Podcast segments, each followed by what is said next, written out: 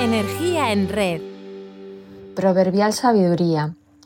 Un proverbio árabe dice, no abras los labios si no estás seguro de que lo que vas a decir es más hermoso que el silencio. ¿Cómo sabremos que lo es? Cuando el fin que persigamos sea digno de ello. Y podremos decir casi cualquier cosa si sabemos hacerlo bien. Estamos hablando del arte de la crítica. Y si importante es saber darla, no lo es menos recibirla. Recibir un reproche, un juicio, requiere confianza y seguridad en uno mismo. En nuestra sociedad, aceptar que cometemos fallos requiere dosis de humildad. Sin embargo, en Estados Unidos, las personas hablan con orgullo de sus fracasos, ya que los entienden como el camino hacia el éxito. La cuestión no es si hemos fallado, sino si hemos sido capaces de levantarnos. En la película Rocky Balboa, el protagonista es un héroe, no tanto por ganar el combate, sino por no darse por vencido. La frase final, lo hicimos, está llena de paz. Así es como debe empezar y hacernos sentir el regalo de una crítica. A veces no es así. Nuestras opiniones nacen de la rabia, nos sentimos llenos de furia y solo queremos dañar a la otra persona, aunque esto no sirva para solucionar los problemas, sino para crear una mayor distancia emocional. Un proverbio chino dice que a veces puedes aplastar a una persona solo con el peso de tu lengua. A menudo no nos mueve la maldad, aunque la maldad exista, simplemente nos falta autocontrol o asertividad. En otras ocasiones, nuestros juicios esconden una pobre autoestima. Acosar o maltratar no nos hace más poderosos, el que domina a los otros es fuerte, el que se domina a sí mismo es poderoso, dijo Lao Tse. Un practicante de Aikido occidental se subió en Tokio a un tren abarrotado de gente. Se fijó en un hombre que iba bastante bebido y se metía con la gente.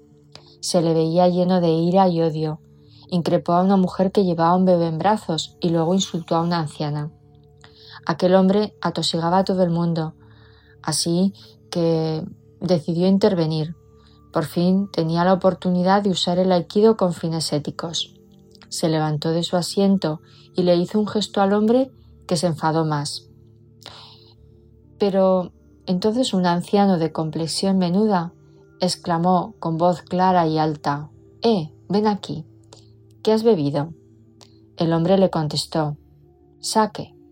El anciano empezó a contarle emocionado cómo al volver a casa le gustaba sentarse con su mujer en el jardín y beber saque juntos. Aquel hombre pendenciero se entristeció y se echó a llorar. Su mujer había fallecido y su vida se había desmoronado. Los dos continuaron el viaje hablando. Fue una demostración de aikido en su máxima perfección. Solo habían hecho falta unas palabras amables para vencer. ¿Con qué amabilidad formulamos nuestras críticas? El único motor que les permite funcionar es el amor y el verdadero interés por el otro. El ego, el rencor o la frustración no llevan a ningún sitio. La crítica que merece la pena es la que ayuda a mejorar alguna faceta al que la recibe. Churchill dijo que las críticas no serán agradables, pero son necesarias. Así que si hay que darlas y recibirlas, aprendamos a hacerlo bien. En el libro de las enseñanzas de Buda para la armonía de la comunidad de los monjes se les advierte que nuestro discurso puede ser oportuno o inoportuno, verdadero o falso, amable o duro, conectado con el bien o con el daño, hecho con una mente de bondad amorosa o con odio interno. De ahí la importancia de ser conscientes de nuestras verdaderas intenciones, de nuestro paisaje interior, y del aire que impulsa nuestras palabras. De ella somos esclavos, dueños, solo somos de nuestros silencios. Las críticas son regalos valiosos cuando se hacen bajo una premisa verdadera y parten de la honestidad. Por ello es tan importante estar seguros de la objetividad de lo que opinamos. Ver las cosas como son no es fácil, ya que las teñimos inconscientemente de juicios de valor, expectativas y apegos. La prueba del algodón de una buena crítica es si nos mueve el egoísmo o la generosidad. ¿Para qué vamos a criticar? ¿Para quedarnos a gusto? Thomas Jefferson dijo que tiene derecho a criticar quien esté dispuesto a ayudar. Las críticas positivas construyen y crean valor, las negativas solo dañan y generan una distancia entre las partes difícil de salvar. Ya dice el refranero español que palabra y pedrada sueltas no tienen vuelta. Si nuestra crítica tiene la intención de ayudar, debe ir acompañada de ideas de solución, a fin de que la persona que la recibe no quede atrapada en sentimientos de culpa o indefensión. No se trata de criticar por criticar, como dice la canción de Fangoria. Si elegimos pasar el mal trago de regalar nuestra crítica, deberemos elegir el momento oportuno. Cuando alguien está hundido, le podemos hundir más. Si está enfadado, sueles echar leña al fuego. Un proverbio chino dice que el sabio convive con la gente sin criticar, el necio critica sin convivir. Y si importante es el cuándo, no lo es menos el cómo.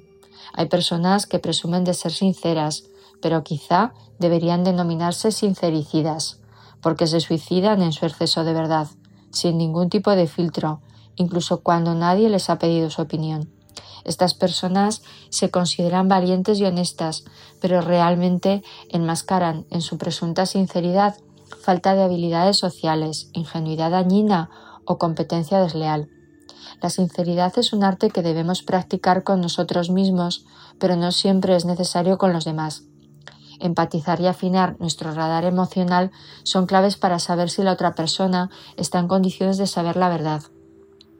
En el programa de televisión 123, la presentadora Mayra Gómezquén siempre les decía a los concursantes, yo nunca miento, aunque no siempre digo toda la verdad. Se dice que ser sincero no es decir todo lo que se piensa, sino no decir nunca lo contrario. Quizá piensas que tú nunca mientes, pero me temo que no es así. ¿O es que no has sentido alguna vez compasión por alguien y has dicho una mentirijilla piadosa? Quizá en ese momento es lo mejor para evitar daños y males innecesarios.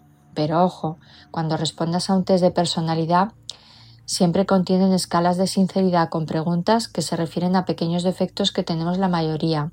Al responder, no caigas en la deseabilidad social, no niegues la mayor. John Gottman es un psicólogo estadounidense que ha trabajado durante décadas la predicción del divorcio y la estabilidad matrimonial y habla de los cuatro jinetes del apocalipsis de una relación, indiferencia, desprecio, actitud defensiva y por supuesto la crítica. Particularmente creo que las parejas debemos conjugar el presente en la primera persona del singular si queremos que la primera del plural tenga futuro. Un yo ya abrirá muchas oportunidades. ¿Qué puedo hacer yo y qué puedo hacer ya? La indiferencia no es una opción, solo es una forma de pereza y la pereza es uno de los síntomas del desamor. Nadie es aragán con lo que ama, en palabras de Hasley, filósofo y escritor inglés al que conocerás como autor de Un Mundo Feliz.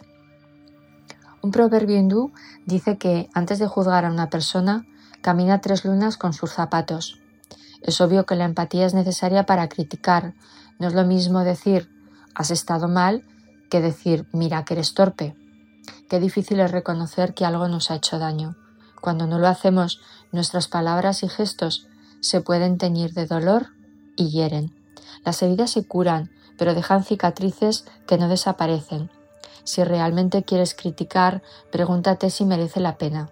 Baltasar Gracián pensaba que aprobarlo todo suele ser ignorancia, reprobarlo todo, malicia. Sopesa, y si te lanzas, recuerda la regla de las tres Cs, para formular tu crítica corta, clara y concisa. Cuando damos una receta, enumeramos los ingredientes y proporciones, porque como en las críticas, todo lo que añadamos da valor y resta esencia. Las críticas no nos gustan por muchas razones. Una es porque las entendemos como rechazos y a todos nos gusta que nos valoren. Otra es porque no nos gusta reconocer nuestros defectos, pero madurar significa estar dispuesto a tener conversaciones difíciles de vez en cuando, dando o recibiendo comentarios que quizá no nos gusten. Así que cambiemos nuestra forma de pensar y no hablemos de conversaciones difíciles, sino de oportunidades para cambiar, mejorar, aprender y fortalecer los lazos personales con la otra persona. La clave son cuatro cosas. Escucha receptivo y sea honesto para reconocer la parte de verdad que tiene una crítica. Si te sientes asustado, ansioso e incluso enojado, permítete sentirlo. De este modo abres una válvula de alivio para el estrés. Di lo que necesites decir de manera directa y honesta, pero recuerda, sea amable. Agradecer la crítica es un verdadero resplandor emocional, de valentía y humildad. Gracias por estar ahí y poner tu energía en red.